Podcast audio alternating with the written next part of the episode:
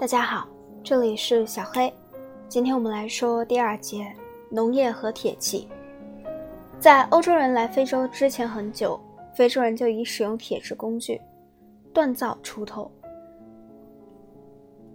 戴维·利文斯通所著的《最后的日志》表现的是非洲人正在锻造锄头。人们时常认为非洲的技术和农业是从欧亚大陆引进的。最近的考古研究正在改变我们对非洲的这些发展的看法，因为考古研究表明，非洲许多地区早在公元前就开始开采铁矿，掌握冶铁知识。地区不同地区在开采铁矿的时间如下：现代坦桑尼亚的湖泊地区是公元前七世纪，梅洛伊是公元前五世纪，西非诺克是公元前四世纪，东非的北部大湖地区公元前三世纪。这些情况表明。可能很多地区都是独立的发展对铁的利用，不是从外部世界引进铁。铁的这些早期使用者很可能将对铁的利用保守秘密。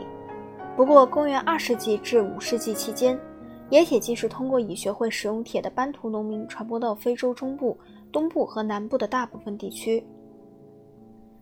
班图诸民族从西非到中非、东非和南非的运动时常被说成是一种迁移。这是小部分班图民族的逐步的迁移，时常与自己所深入地区的人们通婚。到公元前五世纪时，班图人已达到现代的扎伊尔地区。但是公元二世纪至五世纪期间的铁的广泛使用，使班图人能更迅速地迁移到非洲大陆南部的其余地区。铁的出现对非洲的影响，同我们前面所提到的对欧亚大陆的影响一样广泛。包有铁头的锄和装有铁头的斧。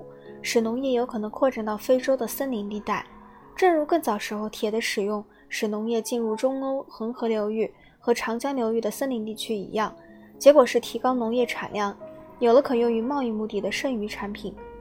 在欧亚大陆一样，这转而导致社会分化，导致诸民族分裂为取代简单亲属关系的统治者与被统治者。因此，大约公元九世纪前后，出现了明确的国家机构。国家机构进行军事管理和行政管理，拥有维持这类管理所必需的税收来源。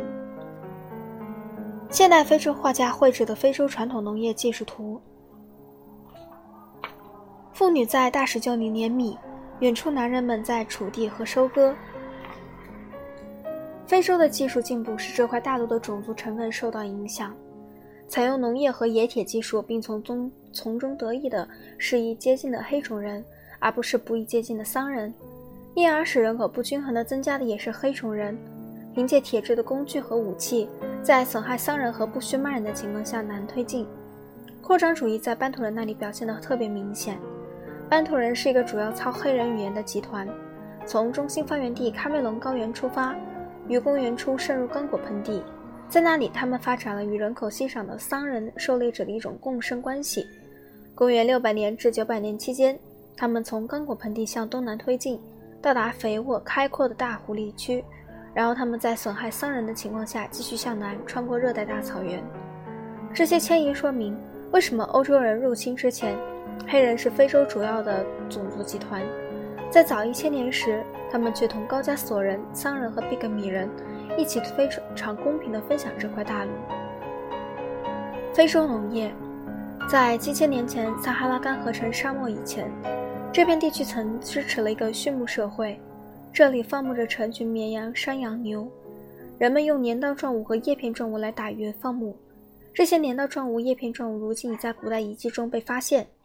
现在还无法确切地知道这些人何时开始种植作物，但我们的确知道，农业系统在这一地区不断发展，供养拥有广阔市场和贸易中心的众多村庄居民。市场和贸易中心有助于产生非洲文化。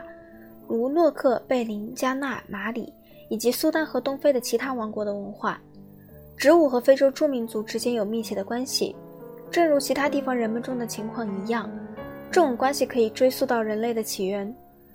农业大约在公元前六千五百年前后出现在埃及，但是用于大面积采集的整套工具和粮食作物的出现却可以追溯到一万八千年前。